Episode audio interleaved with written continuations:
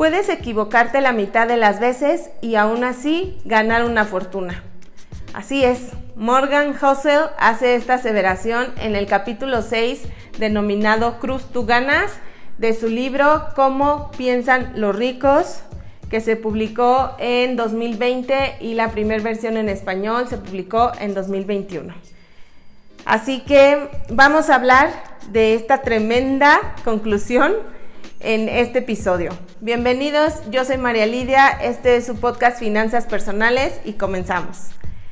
Y bueno, Morgan Hassel empieza revelándonos a un personaje que se llama Berggren, alemán, que llegó a Estados Unidos en 1936 y para 1990 ya era considerado uno de los comerciantes más exitosos de todos los tiempos en cuanto a arte se refiere. Así es, en el año 2000, Berggren vendió parte de su colección de Picassos y otros cuadros de artistas famosos al gobierno alemán por más de 100 millones de euros. En realidad se consideró una donación porque el valor de esa colección estaba muy por encima de los mil millones de dólares. La pregunta aquí es, ¿quién era Berggren? ¿Por qué tenía tanto arte y por qué ese arte que él coleccionaba se podía vender tan caro? ¿Tenía alguna habilidad especial? Pues no, al parecer no. La empresa de inversión Horizon Research tenía una explicación distinta de este caso y es que los grandes inversores compran cantidades enormes de arte, compran lotes completos, no escogen cuadro por cuadro de forma individual. Ellos simplemente compraban grandes lotes esperando que una o dos piezas de cada lote se volviera tan famosa en el futuro que de ahí pudieran obtener todo su patrimonio. Y dice que quizás el 99% de las obras de Berggren no tenían mucho valor o más bien eh, valían muy poco y el 1% sí eran obras de arte como eh, Picassos, Matices y otros más y de ahí es donde saca su fortuna. Entonces, él podría haberse equivocado en el 99% de cuadros que compraba y aún así volverse millonario. Y Morgan dice que en el mundo de los negocios así funcionan las cosas. Una persona puede comprar 100 acciones, pero solo de 3 a 5 le van a dar los rendimientos necesarios para crecer su patrimonio en grandes cantidades.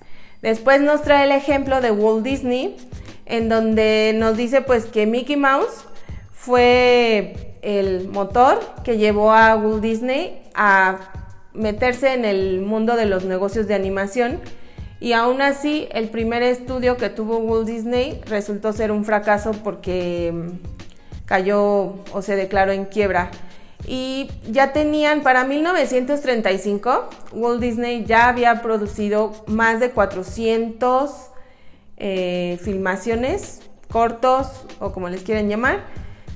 Y la mayoría de estos eran muy costosos, así que pues lo tenían en la quiebra, con grandes deudas. Pero fue en 1938, con la película Blancanieves y los siete nanitos, que cambió su historia. Porque en los ocho en los primeros seis meses, Blancanieves logró acumular 8 millones de dólares, con los cuales se pagaron todas las deudas, se pudo retener a empleados clave en la organización y Walt Disney pudo producir más y más contenido. Y también dice que fue un Oscar el que hizo Walt Disney una celebridad en lugar de un simple famoso y obviamente pues tenía más de 400 proyectos y solo uno le dio el Oscar. Entonces también dice que una empresa que se dedica a invertir su capital en otras empresas, eh, hacen referencia a que de sus 50 inversiones, por ejemplo, que tienen, la mitad van a fracasar.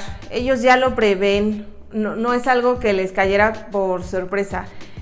10 y estas son 25. 10 más van a dar unos resultados muy buenos, pero solo una o dos serán éxitos que van a reportar el 100% de los beneficios a la empresa de inyección de capital.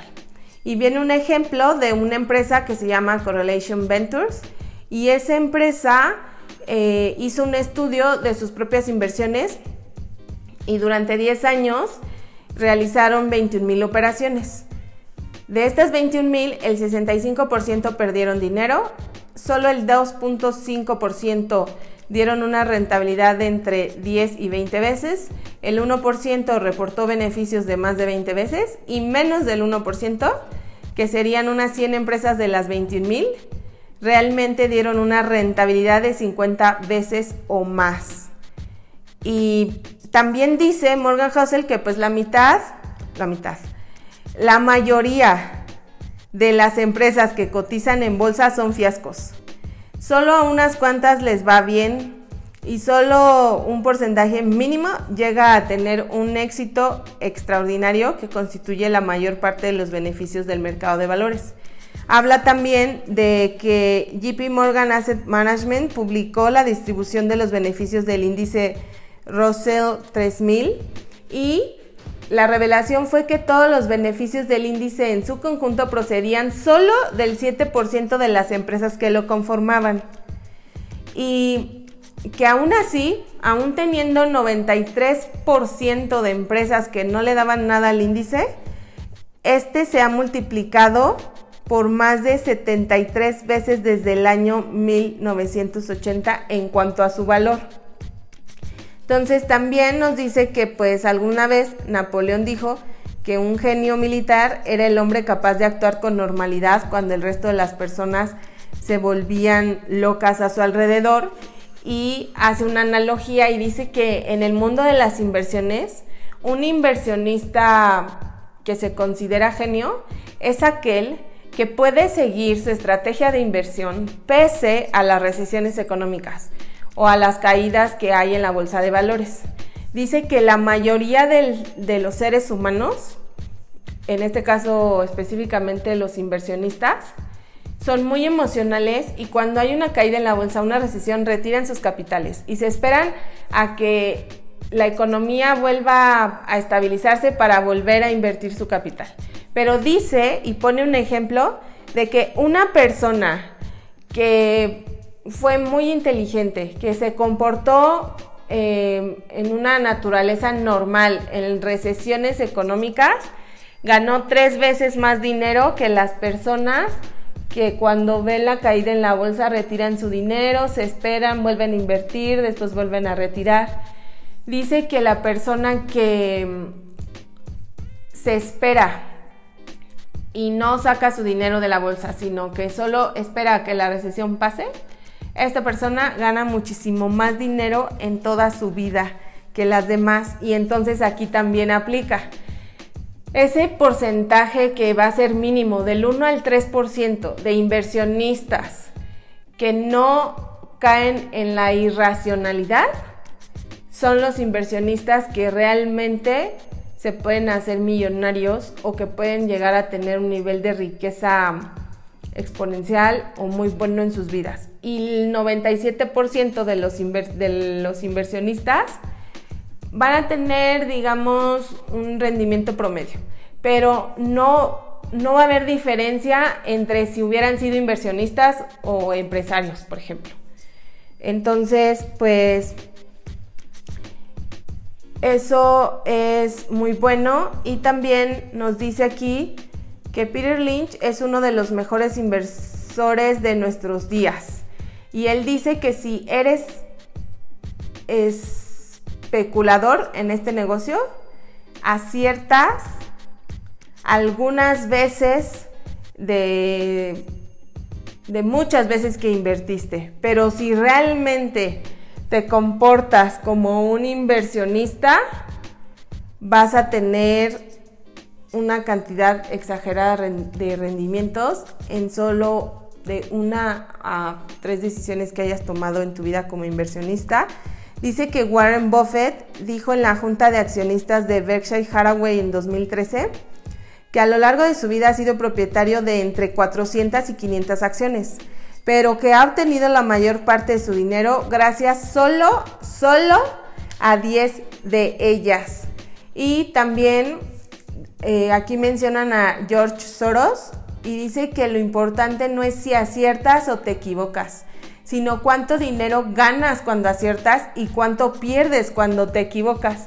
Y bueno, me encanta este capítulo porque además de hablar solo pues de las inversiones, nos pone el ejemplo de Walt Disney, que pues es una empresa, del comerciante de arte y en mi caso, que ustedes saben, tengo pues relativamente menos de seis meses subiendo contenido a diferentes plataformas digitales sobre el tema de educación financiera, pues me ayuda mucho saber que de 100 cosas que yo haga, que yo produzca, que yo edite, que yo estudie, solo de una a tres cosas van realmente a exponenciar mi proyecto, que realmente, eh, por ejemplo, si yo subo 100 shorts, solo de 1 a 3 pudieran convertirse en videos virales.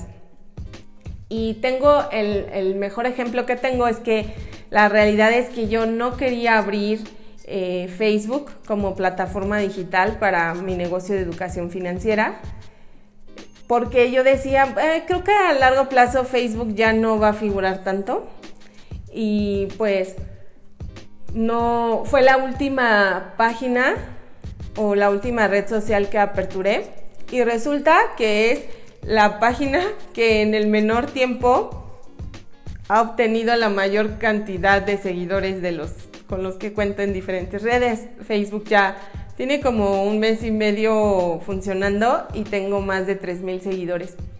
Y hay otras redes como Instagram, TikTok y otras que inicié, o este mismo eh, podcast en Spotify, que inicié desde diciembre 2021 y la verdad es que tienen muy pocos seguidores comprados con eso de Facebook. Entonces, pues eso está muy padre porque cuando me siento un poco desanimada, cuando veo que las redes no crecen como yo quisiera, que los seguidores tampoco aumentan en la proporción que yo quisiera, me acuerdo mucho de este capítulo y, me dan, me regresan las ganas de seguir, de seguir aprendiendo, de seguir investigando, de seguir produciendo contenido para todos ustedes, con, con la esperanza de que puedo hacer incluso mil videos y solo el del 1 al 3% de esa cantidad son los que me van a hacer crecer exponencialmente